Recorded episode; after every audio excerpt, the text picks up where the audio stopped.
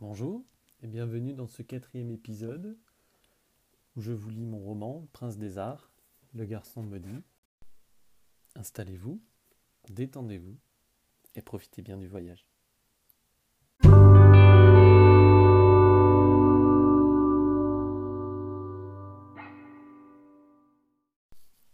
Aliane et Liam sortirent de leur lit sans un bruit, remontèrent le grand escalier en colimaçon jusqu'à la surface et traversèrent les couloirs obscurs, quittant l'aile nord sans que personne ne les voie. Ils traversèrent les souterrains secrets que Liam avait repérés et foncèrent vers le donjon. La cour principale du château était déserte. La nuit couvrait leurs traces. Seules quelques torches vacillantes les chassaient du regard. Arrivé aux portes du donjon, Aliane se mit à siffler un instant, imitant maladroitement un rossignol de printemps. Il dut répéter l'opération plusieurs fois avant qu'un cliquetis et un grincement de rouille ne lui répondent. La porte devant eux s'ouvrit, et Raziel les fit entrer. Aliane lui donna alors une cape noire afin qu'elle puisse se dissimuler dessous. Elle était particulièrement enthousiaste et leur emboîta le pas vers leur objectif, le salon rouge de la bibliothèque. Les couloirs étaient déserts. Le château était endormi, plongé dans l'obscurité que seuls quelques chandeliers venaient déranger. Les rayons blancs de la lune traversaient parfois les nuages pour projeter les magnifiques décors des vitraux sur les carreaux parfaitement luisants. La bibliothèque était encore plus loin, au bout d'un long couloir décoré de dizaines de tableaux. Alia n'y prêta pas un regard, pressé d'atteindre son objectif, l'oreille aux aguets et le pas léger. Raziel sortit une large clé du trousseau d'argent en lançant un sourire complice à ses amis. Ensemble, ils ouvrirent les portes de la salle et furent surpris par une voix s'élevant dans leur dos. Qu'est-ce que vous faites là? Les trois amis sursautèrent, leur corps bondissant de leur poitrine. Cette voix leur était familière, désagréable et ennuyeuse. Ils se retournèrent d'un même mouvement, prêts à balayer ce grain de sable venu s'immiscer dans leur rouage. Tu n'as rien à faire ici, Mignotis, répliqua Raziel en premier. Fiche-nous la paix. Chevelure blonde parfaitement lisse tombant le long de son visage, le regard azuré et la tenue soyeuse, Mignotis avançait vers eux, les bras croisés dans le dos, comme un professeur inspectant ses élèves. Qu'est-ce que vous faites déguisé en prêtre? Vous allez à un enterrement? Mignotis était le fils aîné d'un grand seigneur, chef d'un village voisin, dont la fortune était, disait-on, aussi importante qu'une montagne. Il avait toujours grandi dans le luxe et son avenir était écrit depuis sa naissance. Son père chevalier du royaume d'Altaï l'avait confié aux soins de Georg, l'acceptant comme élève contre quelques coffres d'or. On lui enseignait déjà à manier l'épée, racontait-il souvent. Mignotis faisait partie de ceux qui avaient éveillé leur art dès leur plus jeune âge. Sa vantardise à ce sujet était aussi étouffante que sa présence. Fort de cette supériorité, il s'amusait souvent à exercer son autorité sur les orphelins du château, les tourmentant bien souvent en leur rappelant d'où ils venaient et jusqu'où eux ne pouvaient aller. Si les langues de serpent devaient avoir un chef, ce serait sûrement cette tête de vipère. Que viens-tu faire ici, sale vipère? cracha Raziel, prêt à mordre. Maître Georg m'envoie en mission. C'est faux, interrompit Liam. Tu es au service de Dame Prussia, son intendante. Maître Georg est en voyage au pays de Fangheim jusqu'à dimanche. Je comprends maintenant, s'amusa Raziel. On raconte que les dames font vider leur peau de chambre dans les égouts derrière le donjon. Cela explique donc ta présence à cette heure de la nuit. Et dans ce cas, qui s'occupe alors de votre peau? Madame, rétorqua-t-il en ricanant. Ne traînons pas, coupa Aliane en s'engouffrant dans la pièce, inquiet que les bruits n'attirent d'autres invités surprises. Si tu veux savoir ce qu'on fait ici, tu n'as qu'à venir avec nous. Mais c'est une langue de serpent. Il nous dénoncera à la première occasion. Et il ne fait même pas partie de notre ordre, renchérit Liam. Un ordre? ricana-t-il plus fort. Vous vous prenez pour des chevaliers? Et pourquoi pas? répondit Raziel. Nul n'a jamais vu une dame ou un orphelin devenir chevalier, railla-t-il en jetant un regard amusé aux deux premiers, et encore moins un maudit à la tête rouge. Le seul à pouvoir le devenir ici, c'est moi. Ne vous en déplaise, madame. Cesse de m'appeler ainsi, cracha Raziel menaçante, et laisse-nous tranquilles. Un instant, madame. Mignotis prenait plaisir à accentuer ce mot maintenant qu'il savait combien elle le vomissait. Trois oisillons de votre âge n'ont rien à faire dehors à cette heure-ci. Mon devoir, en tant que seul écuyer, m'oblige donc à vous accompagner pour votre sécurité. Peu importe, trancha Aliane. Suis-nous, mais tais-toi. Aliane poussa la porte de bois qui menait à la bibliothèque et fit signe à tout le monde de se taire. Les autres le suivirent, laissant Mignotis fermer la marche. Connaissant les lieux, les trois se dirigèrent vers le fond de la salle où se tenait une grille puis une porte massive. Raziel chercha dans son trousseau, essayant plusieurs clés, et finit par ouvrir les deux portes. La réserve s'étonna Mignotis. Mais le salon rouge est interdit. Ferme-la, rétorqua Raziel. Tu as peur, sale vipère le taquina Liam? Si nous ne te connaissions pas. Ah, silence coupa Aliane en fermant la porte derrière eux. Le blond ne répondit pas, suivant les trois autres presque malgré lui dans ce décor inconnu. Aliane fut immédiatement subjugué par l'endroit qu'il était loin d'imaginer, même dans ses songes. Tout autour d'eux était en bois noble, sûrement du chêne et de l'acajou. Il y avait des livres partout, des montagnes de livres, des livres à perte de vue, des rangées d'étagères remplies de vieux grimoires, des parchemins poussiéreux et de manuscrits pourris par le temps. Il y en avait des centaines de milliers, empilés maladroitement et menaçant de s'écrouler à la moindre vibration. Il régnait une odeur particulière, mélange d'humidité et de cire de bougie. Tout était parfaitement désordonné, vertigineux, presque répugnant. J'adore cet endroit, souffla Aliane. Aliane était terriblement attirée, sentant l'envie de s'y abandonner pour l'éternité. L'éternité, un temps qui ne serait que trop court pour lire tous ces documents aussi secrets que des murmures. Il y avait sûrement là les plus grandes histoires et les secrets du monde. Mais ce qu'il désirait avait encore plus de valeur. Qu'est-ce que vous cherchez ici chuchota Mignotis, conscient d'être maintenant impliqué dans une aventure interdite? Le livre de l'étoile, répondit simplement Aliane, sous l'air définitivement désemparé de Liam. Qu'en est-il du caractère secret de notre mission? protesta-t-il effaré. Mignotis faillit s'étrangler de rire. Il regarda les trois autres avec amusement, laissant percevoir dans ses yeux à la fois de la moquerie et de la peur. Le livre de l'étoile Le livre censé contenir le savoir du monde, écrit par l'étoile infinie elle-même et donné aux hommes en récompense de leur amour Tu en connais d'autres rétorqua Aliane? Mais c'est ridicule Et pourquoi cela? demanda Raziel. Tout simplement car il n'existe pas. Ce n'est qu'un conte qui sert à endormir les enfants, une histoire pour bébé. Il existe bel et bien. Jonathan cela. Ah, encore cet aventurier raté? Je crois que vous lisez un peu trop de poésie pour des oisillons. J'en toucherai quelques mots au père Georg à son retour. Aliane avait décidé de ne plus écouter. Le temps était leur ennemi et il fallait commencer les recherches tout de suite. Il fallait faire vite. L'arrivée de Mignotis ne les avait déjà que trop retardés. Ne sachant par où commencer, il s'empara de la première pile de livres et commença à les feuilleter. Puis il passa à une seconde pile, puis à une autre étagère, et une autre rangée, prêtant attention à ne pas faire s'effondrer les colonnes de livres, tenant parfois tels des châteaux de cartes. Il fut vite dépassé par la réalité. Chercher un livre aussi secret ici revenait à faire une aiguille dans une botte de foin. Il y en avait tellement, partout, sur les murs, sur le sol, sur les rangées, entre les rangées, et cela sur des mètres de long et des mètres de large. Sans compter que la bibliothèque était haute comme au moins trois hommes. Pour atteindre les ouvrages les plus hauts, il fallait grimper sur des échelles en bois rongées par le temps. Comment allait-il faire? Il leur faudrait des nuits, des semaines, des années de nuits pour en faire le tour. Parmi les étagères et les livres se perdaient des bibelots poussiéreux, abandonnés par leurs propriétaires durant les longues nuits de lecture. Des carnets et des plumes, bien sûr, mais aussi des broches et des vieux couteaux. Aliane fut particulièrement attirée par un instrument en forme de virgule, sculpté dans du vieux bois. La pipe faisait la taille d'un demi-bras, et du vieux tabac fermentait encore dans son fourneau. Des dessins et des formes étaient sculptés sur le manche. Aliane s'en saisit et mit machinalement le bec à sa bouche. Il avait toujours admiré l'air intellectuel qu'avaient les anciens, tirant leur bouffée et soufflant quelques ronds de fumée blanchâtre. Inconsciemment, Aliane aspira l'air contenu dans le tuyau sentit un parfum nauséabond envahir sa gorge, un mélange de laurier, de lilas et d'herbes séchées. Il toussa bruyamment et manqua de régurgiter son dîner de dégoût. Il rangea tout de même la pipe dans une de ses poches en grimaçant et en se concentrant à nouveau sur son objectif. Jamais il n'avait imaginé que le salon rouge pouvait être si vaste. Pris d'un vertige, le goût du tabac ne devait pas y être étranger.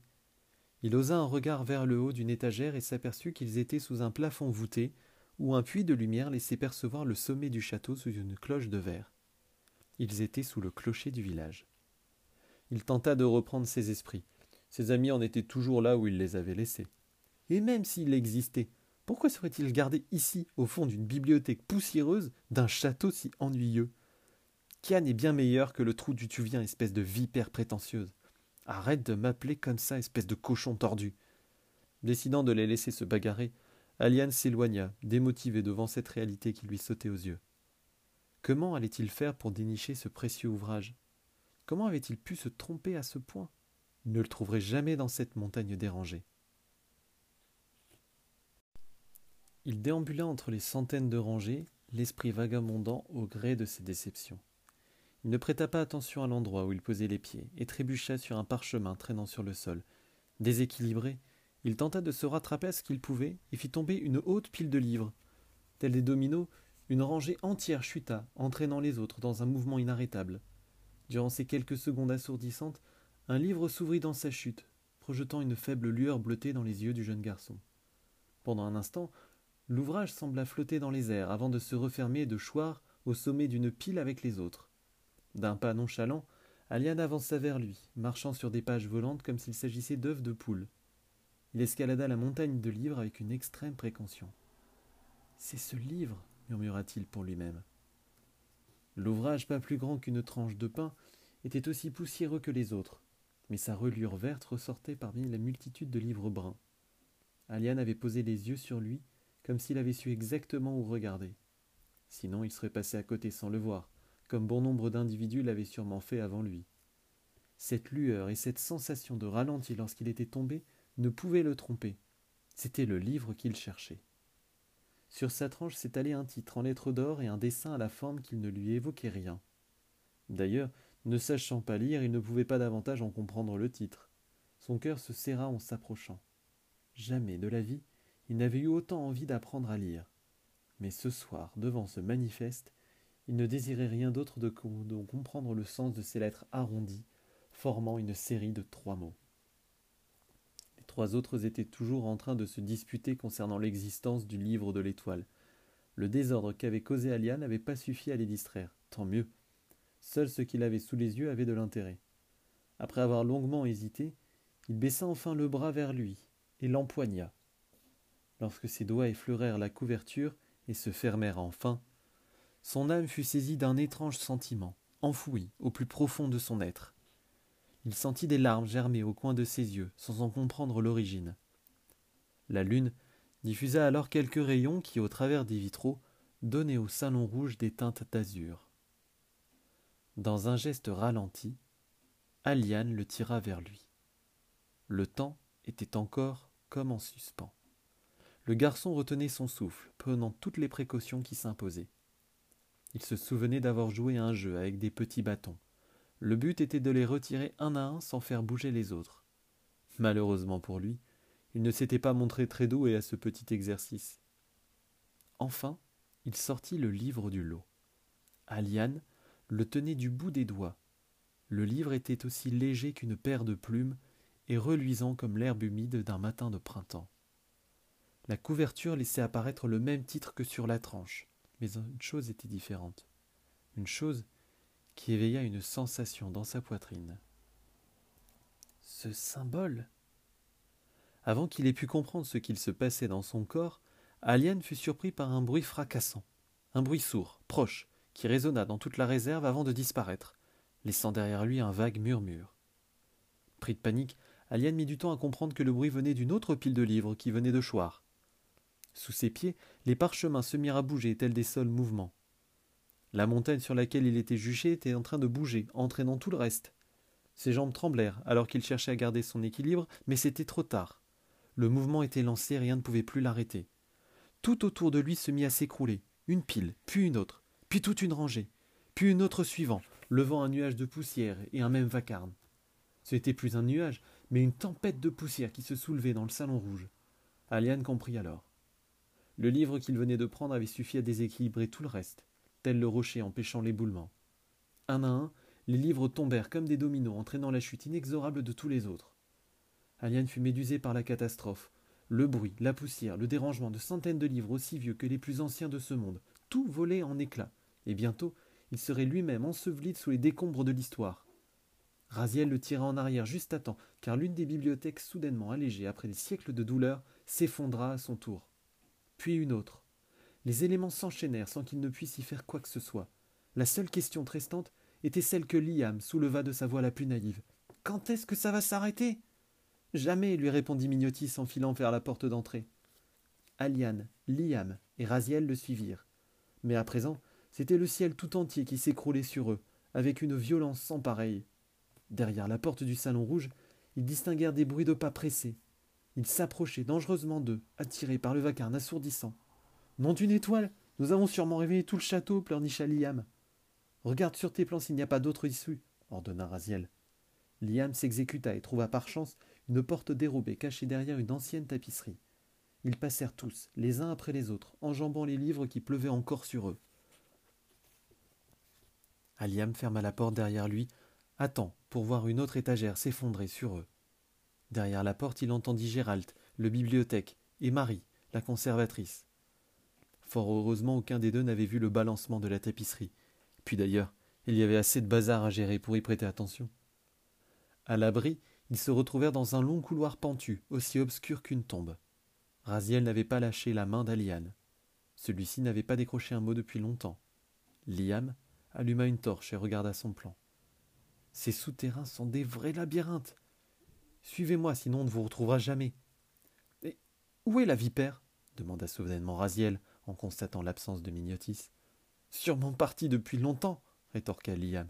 Je suis sûr que la peur lui a enfin donné le courage de s'enfuir. Mais il va se perdre. Bah, avec un peu de chance.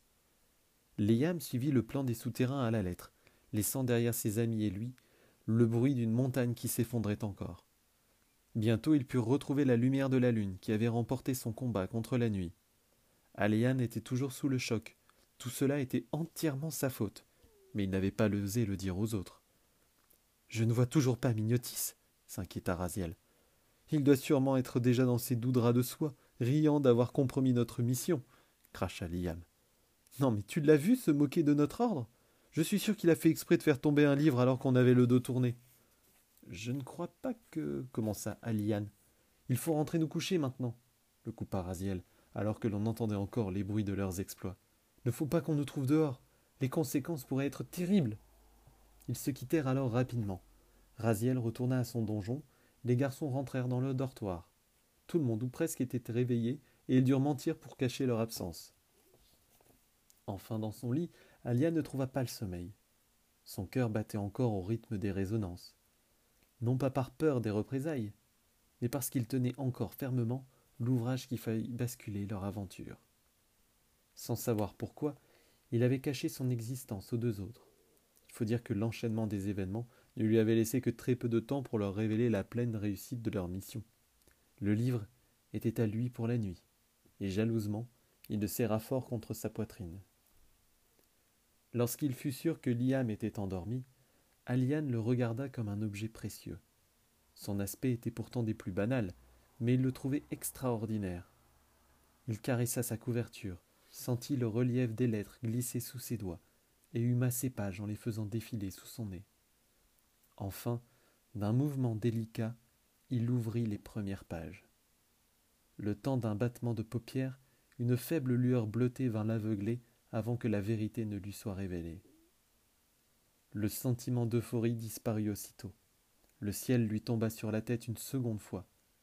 La déception était palpable, comme un enfant affamé se tenant devant un gigantesque banquet, capable de voir sans pouvoir consommer. Tous ces risques, tous ces dangers pour ça. Il tourna les pages dans tous les sens, les larmes commençant à couler abondamment sur ses joues, des larmes de rage et de déception car sous les reflets azur, toutes les pages étaient aussi blanches que le coton. Le livre était vierge.